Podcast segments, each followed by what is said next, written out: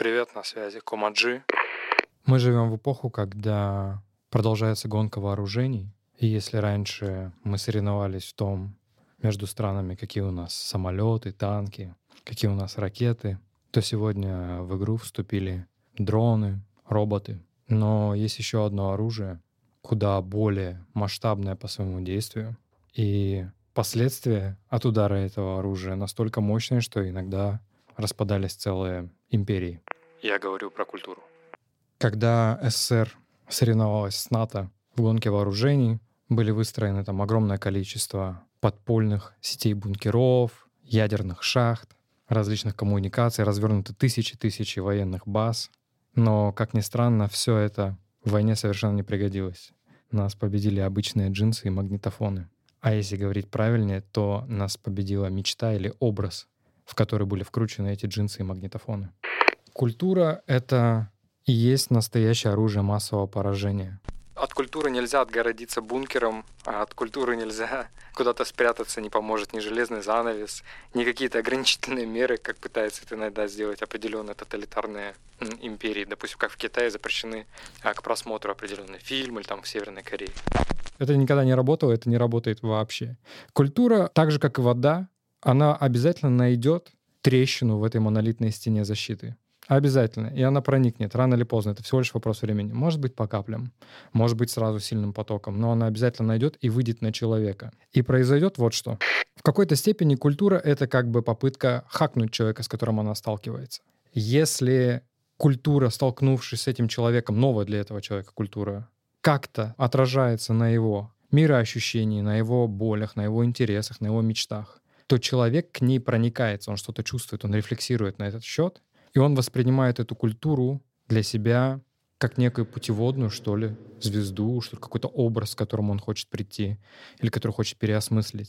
И только в том случае, если человек сталкивается с новой культурой и видит, что его базовая культура выше и лучше той, с которой он столкнулся, только в этом случае хакерская атака будет отражена. Вот в этом большая проблема, что наша культура советских времен, она была слабо экспортная она плохо хакала другие народы. Ну, типа, мы проиграли именно в столкновении мечт и в столкновении каких-то образов. Причем, когда мы говорим о культуре, мы не говорим, что надо обязательно создавать достоверную реальность того, как живет другой народ или другая страна. Как раз-таки наоборот, может быть. Хитрая и сильная сторона культуры в том, чтобы транслировать какую-то мечту или образ, которого нет на самом деле. Наши родители, живя в советской реальности, смотрели в видеосалонах американские фильмы и реально верили, что каждый американец ходит каждый день в супердорогие супермаркеты, в которых все есть. Скорее всего, все они выглядят как а, киноактеры и киноактрисы. У них безупречные белые зубы. Они улыбаются, они умеют все, они одеты с иголочки, все они умеют танцевать рэп, именно танцевать рэп, да. Все китайцы каратисты, ну и так далее вот этот вот образ несуществующий, который транслируется культурой, он воспринимается ошибочно человеком как нечто, если человек на самом деле с этой культурой не сталкивался в реальной жизни, он воспринимает это как некую данность. В этом плане Фрэнсис Форд Коппола, снимая «Апокалипсис сегодня», сказал, что этот фильм в какой-то степени о том, что Америка может превратить в шоу любое событие, включая даже такое ужасное и трагическое, как война. В этом их сила они умели создавать и умеют создавать культуру, и умеют создавать какое-то шоу, то, чем хочется проникнуться, то, во что хочется поиграть, то, кем хочется стать. И в этом плане, конечно, наша культура очень сильно проигрывает. I used to say I was young Vladimir until I realized I was Vladimir. You know the moment when I realized it was? When I realized that culture is an oil, culture is an energy, and I'm the king of culture for the past 20 and the next 2000 years. Да, я полностью согласен с Канни Уэстом. Культура — это новая нефть. Да, не обязательно новая. Я думаю, в принципе, культура — это даже больше, чем нефть, и больше, чем энергетика. И тот, кто обладает культурой, тот, кто влияет на культуру, он как бы влияет сразу как оружие массового поражения, влияет сразу на миллиарды людей, на их э, желания, мечты, на их взгляды.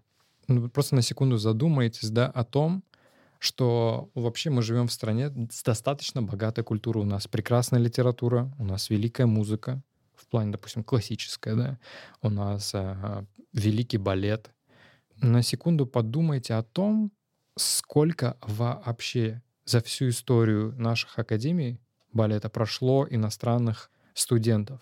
Это были люди из самых разных стран.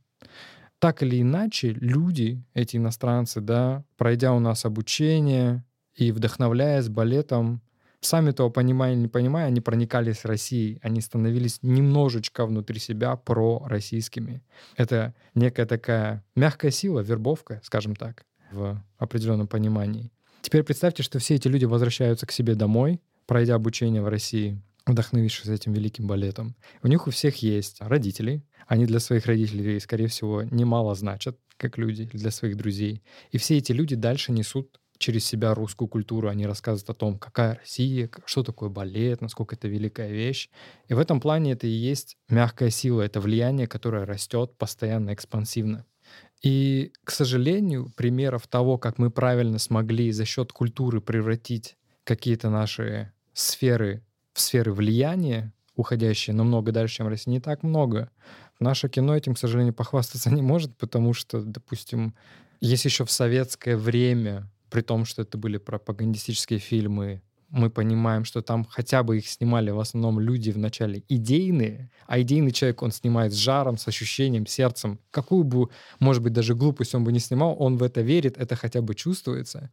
То сейчас очень многие вещи, которые у нас снимают, ну, конечно, выглядят слабо конкурентными. Мы не можем это превратить в серьезное искусство, мы не можем это превратить так же, как превратили свой балет в большое влияние.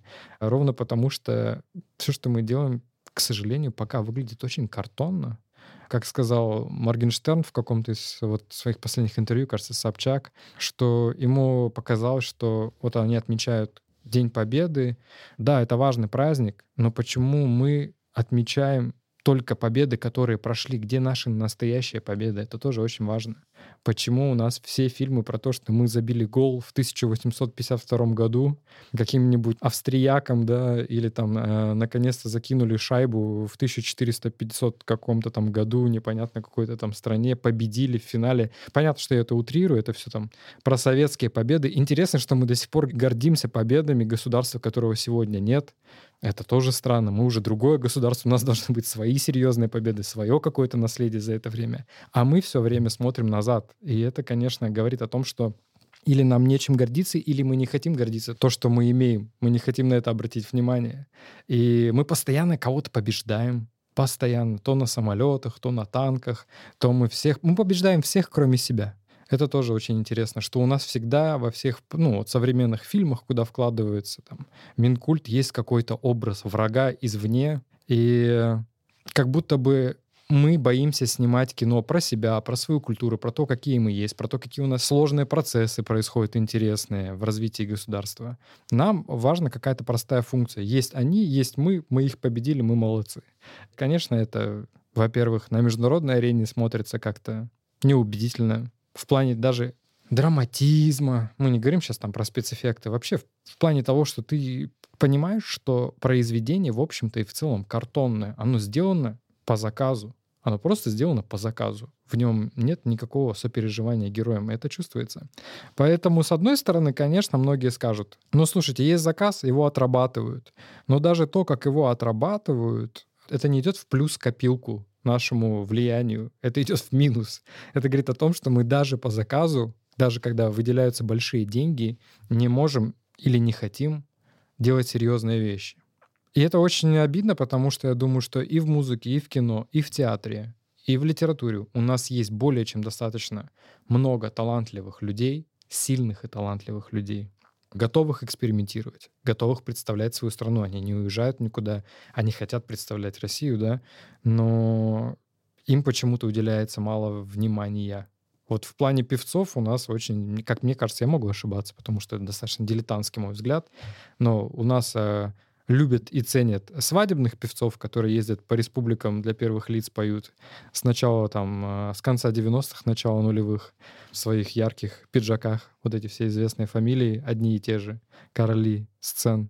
Или у нас там, э, не знаю, любят каких-то тоже певцов с советским налетом, или у нас там, не дай бог, какие-нибудь а-ля клубочно-лубочные какие-то ансамбли, якобы русской культуры, которая на самом-то деле очень, ну, как бы сказать правильно, не всецело отражают русскую культуру. Даже когда ты разговариваешь с людьми, которые более погружены в историю культуры России, правильно сказать, в историю и культуру Руси, то очень многие люди говорят, что, ну, вот эти все ансамбли, которые есть с красными платочками, это все, конечно, больше продукт советского такого рефлексии на все это.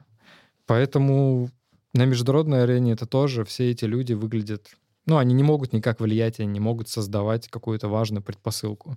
И, к сожалению, людям, о которых я говорил, у которых есть видение, у которых есть талант, им в достаточной степени не уделяется внимание, не уделяется бюджет, им не помогают. Я думаю, что там на то обычно всего две причины. Первое, у этих людей есть свое мнение, второе, у этих людей есть вкус. То есть эти люди заранее не будут не согласны э, делать картонное кино, Второе, они будут не согласны петь или создавать что-то, что будет смоделировано так, как будет удобно для тех, кто заказывает. Ну, то есть люди с мнением, которые реально что-то хотят сегодня транслировать и делать, не очень-то кому-то и нужны. Я просто, к сожалению, недавно прочитал статью, возможно, это фейк, на том, что у «Газпром Медиа», если не ошибаюсь, есть особый лист с недавних пор, стоп-лист такой, скажем, для актеров и режиссеров, которые голосовали не за ту кандидатуру или призывали голосовать не за ту кандидатуру, за которую следует. И вот их сегодня больше не хотят видеть на киноплощадках. Кому мы от этого делаем хуже?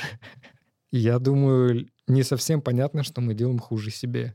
Потому что, да, с одной стороны, мы не даем как бы право голоса людям, которые нам не угодны, но с другой стороны, мы этим очень сильно сбиваем уровень культуры и искусства в стране, а это значит, что мы выставляем на условные творческие Олимпийские игры людей заведомо, не способных на них выиграть золотую медаль. То есть мы себе стреляем в ногу только потому, что мы не готовы к дискуссии, только потому, что у нас не сильно любят критику, и ничего в ней страшного нет как раз-таки. Большие творцы, они всегда создают такой резонанс в обществе, это тот же самый Канье, если его брать, пусть ну, на таком банальном примере. Да, это человек, который будоражит Америку до сих пор. Он вдруг неожиданно голосует за Трампа. Да, он там вдруг неожиданно позволяет себе какие-то высказывания. Более того, он баллотируется сам в президенты. Он наводит какой-то дебош. И во многом это может быть для Америки, может быть для граждан раздражающий фактор. Однако пытаться заткнуть такого человека, который создает для Америки куда более важные блага, да, это международный авторитет в творчестве, создает продукты, которые покупаются, это как бы, ну, неравносильные вещи. Культура в этом плане, она очень э, похожа на нефть. Чтобы диктовать правила на рынке нефтяном, идеальный вариант — это когда у вас очень много нефтяных месторождений, вы никого не зовете, вы сами можете добывать и перерабатывать самостоятельно, без помощи извне, и можете ее транспортировать дальше. То есть все происходит у вас. Вы сами создаете полностью конечный продукт и дальше его транспортируете. При этих условиях вы можете на рынке очень многое. Ваш голос очень важен. С культурой у нас также. У нас очень много нефтяных месторождений, но, к сожалению, вопреки нефти, которая как бы недвижима, да, пока находится в земле, наши нефтяные месторождения берут и уезжают и становятся целыми нефтяными полями для других стран. Стран, где для этих людей готовы предоставить ресурсы, где их готовы услышать, где им готовы помочь для того, чтобы они реализовались. И, конечно, мы очень-очень многое теряем. Невозможно, наверное, пытаться дальше конкурировать, хотя конкуренция якобы продолжается, но она такая ну, это больше как попытки выглядит ровно потому, что, ну, наше кино, оно как бы разделилось на две такие стороны. У нас одна похожа на телеканал «Звезда», где 144 пикселя в YouTube, у нас постоянно танки куда-то едут, и мы все время побеждаем. А другая, конечно, ну, есть у нас авторское кино, независимое. Оно, конечно, вроде бы как бы и отражает настоящую Россию, но тоже никакой мечты, никакого образа не создает, чтобы влиять на мир. Оно ну, просто отражает ситуацию в самой России, и все. В то время как, если смотреть на музыкальный план в Америке, как к этой музыке создаются видео, что люди очень многие потом говорят, йоу, я сейчас поднимусь обязательно и уеду, и буду также там жить. Притом понимая, что там же так жить не получится. Это образ хорошо созданный, да? Ну, после фильма, допустим, не знаю, Одиссея 2001 никто же не говорит, вот я сейчас поднимусь и тоже полечу в космос, так же, как у Кубрика буду тусоваться. Так не получится. Понятно, что это образ, да, какой-то такой космический, недоступный. Но то, как они успели создать эти мечты и образы, за которыми целые народы потом ринулись, после развала Союза. Мы будем жить так же, как они. Хочу жить там же, хочу жить на Беверли-Хиллз, хочу одеваться так, хочу выглядеть так. Не потому, что Беверли-Хиллз такой прекрасный, потому что так много сделано в плане культуры для продвижения этих образов. Настолько они отполированные, настолько они влияющие, что люди просто были, как бы это грубо не звучало, ну, не прозомбированы, но что-то в этом духе. То есть в человека была буквально произведена инъекция этих образов и закреплена, как будто бы это и есть э, истина. Я думаю, что продолжая не вкладываться в наши таланты, только из-за того, что зачастую это люди достаточно сложные, мы совершаем огромную ошибку просто внутри страны. Ровно потому, что если ты не создаешь у себя серьезный культурный пласт, который бы интересовал, удовлетворял людей внутри этого государства, а еще лучше привлекал людей извне, чтобы люди стремились приехать и побыть частью нашей культуры, то обязательно найдется кто-то другой, свято место пусто не бывает. Продолжая не вкладываться в настоящие таланты и не развивая их, сегодня это уже не допущение, а полноценное преступление. Я согласен здесь с, мнением блогера Даниила Трибуна, который говорил о том, что совсем скоро наступит время, когда люди смогут вкладывать свои деньги не в корпорации, не в продукты, а напрямую в творцов, потому что творцы сегодня, люди, которые создают идеи, это и есть как бы главные такие золотоносные рудники. И не имея большой команды творцов внутри страны, которые бы на самом деле могли создавать идеи, продукты международного уровня, это огромная фиаско и допущение. Ну и в заключение просто хотел бы сказать, несмотря на то, что я очень много не, ну, такого негатива вылил, может быть, а обсуждаю это все, рассказывая, как я это вижу, чего не хватает. И да, может быть, для наших творцов пока еще недостаточно поддержки сверху, но я думаю, что поддержка должна быть не только сверху, она должна быть еще и от нас с вами, от э, сограждан, которые видят и ценят по достоинству то, что делают наши люди. И, возможно, когда мы оценим по достоинству эти самые дела, когда мы создадим нужную поддержку, может быть, тогда уже придет и поддержка сверху для них, и это все, конечно, усилится двухкратно, десятикратно. Но что я точно знаю, то, что наша страна богата на таланты в самых разных направлениях. И эти таланты — это люди рискующие, это люди ищущие, это люди любознательные и достаточно большие. И я бы сказал, что я надеюсь, что уже совсем скоро не мы будем очаровываться чужими какими-то идеями и надеждами, а нашими идеями и надеждами будет очаровываться этот мир. Потому что мы точно в силах это сделать.